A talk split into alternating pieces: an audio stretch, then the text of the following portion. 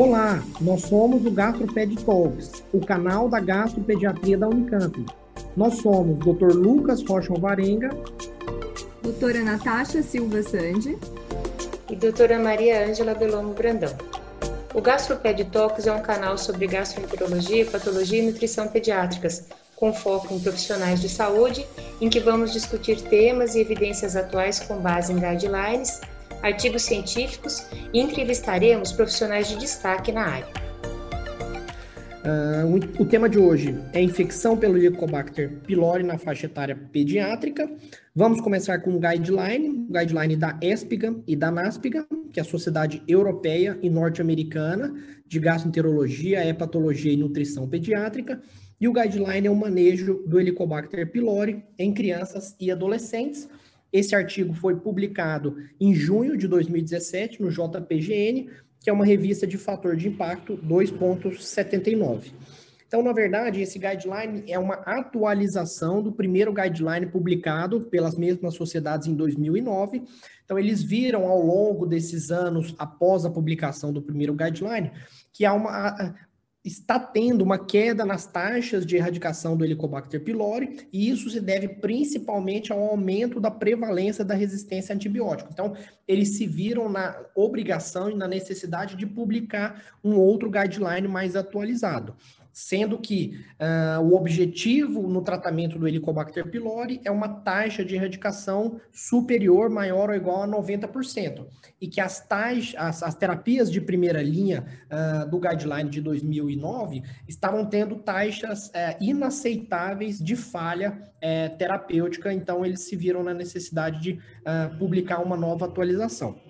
Um artigo publicado na Gastroenterology de 2017, ainda mostrando que há uma, uma, uma, divergência na prevalência do Helicobacter pylori ao longo do mundo, ainda persiste um aumento da prevalência nos países uh, em desenvolvimento, em detrimento a uma prevalência um pouco menor nos países uh, desenvolvidos. Então, esse artigo, essa publicação é uma revisão sistemática de outubro de 2009, assim que foi publicado o guideline anterior, e durou essa revisão até setembro de 2014. Eles utilizaram apenas revisão com pacientes menores de 18 anos de idade. Eles dividiram as recomendações em recomendações fortes e fracas e o, as evidências em alta, moderada e baixa. O guideline coloca então como princípios básicos. A primeira coisa na avaliação de um paciente com uma dor abdominal ou sintomas dispépticos é avaliar se esses sintomas são causados por uma doença ulcerosa péptica ou se não é causado por doença ulcerosa péptica, isso vai diferenciar a avaliação. E se você está de frente, é, tá, tá é, é, diante de uma suspeita de causa orgânica, o primeiro exame a ser uh, solicitado é a endoscopia digestiva alta e não não os testes não invasivos para pesquisa de H. pylori. E uma vez que você realiza a endoscopia digestiva alta com biópsia, a realização dos testes de urease e cultura para H. pylori devem ser feitos apenas se você tem a intenção de tratar, uma vez que você encontre o H. pylori positivo.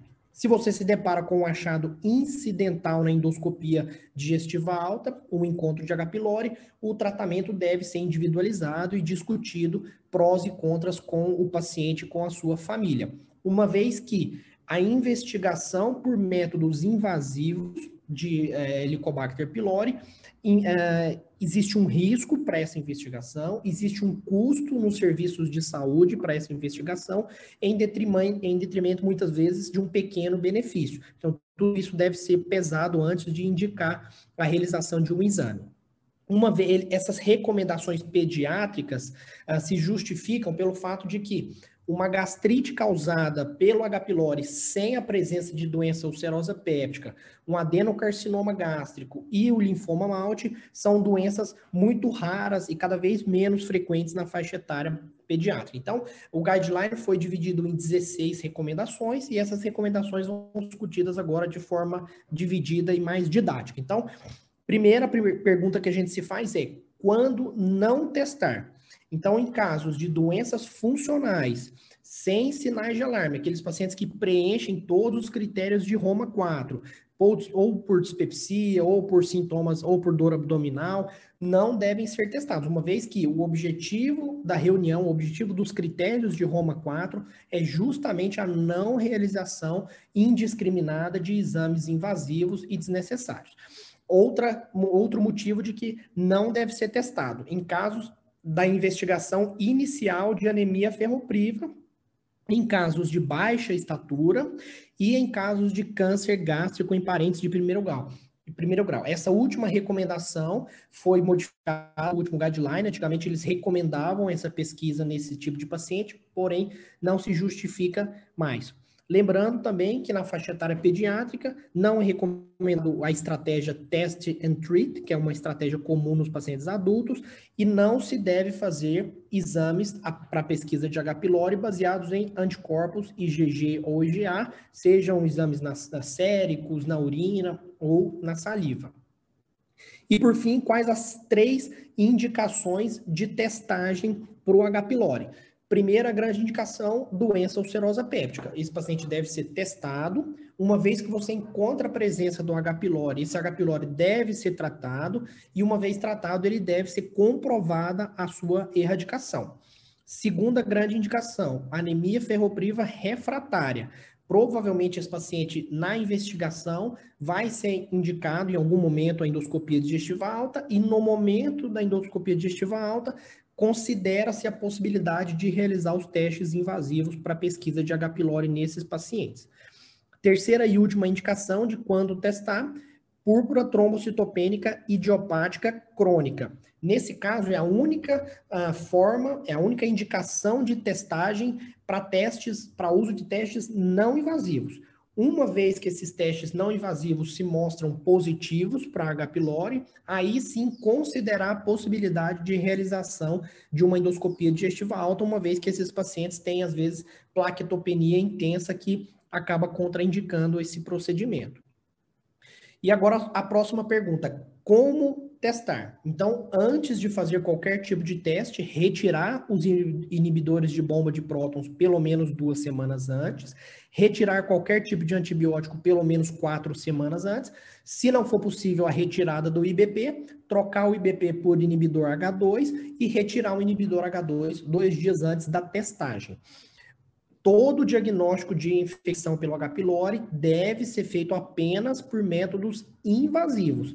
E o guideline coloca como método invasivo principal a associação da histologia, e aí você utiliza a classificação de Sidney, associado com um teste de urease positivo na biópsia, ou você pode substituir as duas opções por um teste de cultura positivo, uma vez que, teoricamente, a cultura tem uma especificidade para o H. pylori de 100%.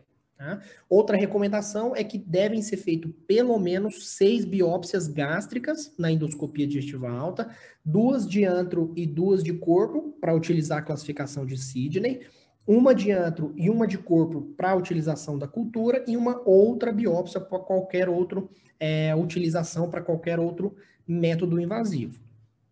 No guideline de 2009, um, a, a, a, terapia de primeira linha era amplamente recomendado o uso de claritromicina. Mas a gente viu na publicação de 2017 do Gastroenterology que a, ao longo, ao redor de todo mundo, a resistência à claritromicina já vem atingindo valores maiores do que 15%, o que torna essa opção inviável como terapia de primeira linha.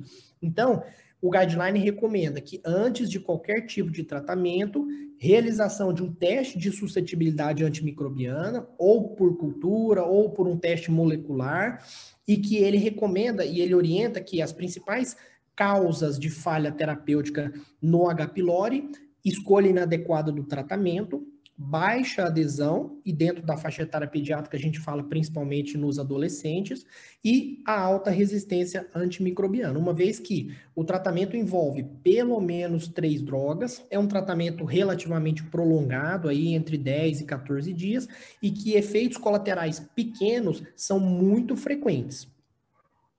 E agora sim, como tratar? Então, pacientes que têm uma ampla suscetibilidade antimicrobiana, principalmente a claritromicina e ao metronidazol, o esquema principal convencional de primeira linha é IBP mais amoxicilina, mais claritromicina por 14 dias. Uma vez que você não tem a disponibilidade do teste de sensibilidade antimicrobiana, não tem a disposição da cultura e você tem falha terapêutica, existem outras diversas opções de resgate as principais, utilização de IBP junto com amoxicilina, junto com metronidazol em doses altas por 14 dias. Segunda opção seriam as opções associadas com o uso de bismuto para menor de 8 anos, IBP, amoxa, metronidazol e bismuto. Para maiores de 8 anos, IBP, metronidazol, tetraciclina e bismuto. O guideline também coloca outras opções para terapias de resgate, como IBP amoxicilina metronidazol 14 dias, IBP amoxicilina claritromicina 14 dias, IBP amoxicilina em doses altas com metronidazol por 14 dias, ou o esquema sequencial IBP mais amoxa 5 dias, seguido de IBP, claritro e metronidazol 5 dias, ou o esquema quádruplo com IBP, amoxa, metronidazol e claritromicina por 10 a 14 dias. O guideline não recomenda uh, nenhuma terapia de resgate principal. Ele coloca que você precisa ter uh, o teste de resistência antimicrobiana na sua mão e que você precisa conhecer a resistência à claritromicina na região que você trabalha ou na, na região em que seu paciente vive. Uma vez que você saiba disso, a terapia de resgate deve ser individualizada, conhecendo ali os prós e contras eh, de qualquer outro tipo de tratamento. O guideline também coloca opções de dose, ele deixa é, discriminado direitinho é, com tabelas quais são as doses para cada idade, para cada peso dessas medicações. Em relação ao IBP, sempre que possível, dá preferência pelo esomeprazol ou pelo rabeprazol, porque são inibidores de bomba que são menos suscetíveis à degradação dos metabolizadores rápidos e que mesmo que os estudos em relação ao uso de probióticos venham avançando nos últimos anos, ainda não há consenso e ainda eles não orientam a, a adição de nenhum tipo de probiótico ao tratamento do H. pylori. Por fim, como a gente avalia essa erradicação? Primeira coisa, para qualquer tipo de teste de avaliação de erradicação, pelo menos quatro a seis semanas depois do uso de qualquer antibiótico e duas semanas depois do uso de qualquer IBP. Nesse caso, para avaliação da erradicação, agora sim a gente pode falar em testes não invasivos. Então, um grande teste não invasivo nesse momento seria o teste respiratório com a ureia marcada com carbono 13, lembrando que é um teste, por ser um teste respiratório, tem altas taxas de, de, de, de falso positivo, por conta, principalmente em crianças menores, menores de 6 anos, por conta do menor volume de CO2 respirado e por conta da dificuldade técnica em manter a, a criança uh, bem orientada para a realização uh, da técnica boa para fazer o exame. Um outro exame não invasivo para avaliação de erradicação é a presença dos antígenos fecais. Sempre tem que lembrar que inibidor de bomba de próton, uso de antibiótico e hemorragia digestiva alta diminui a sensibilidade dos testes invasivos. Nesse momento, se você tiver a presença de algum desses uh, itens, dá preferência para os testes não invasivos. E como eu falei anteriormente, em caso de falha terapêutica, a terapia de resgate deve ser individualizada, baseada na, na suscetibilidade antimicrobiana, baseada nas terapias disponíveis e nos prós e contras de cada terapia, baseado também na idade do paciente. É isso que o guideline tem a dizer. Obrigado. Obrigado por nos acompanhar. Esse foi um episódio do Gastroped Talks. Estamos no Instagram, gastroped.talks, no YouTube, Gastroped Talks Unicamp, e também na forma de podcast. Até o próximo.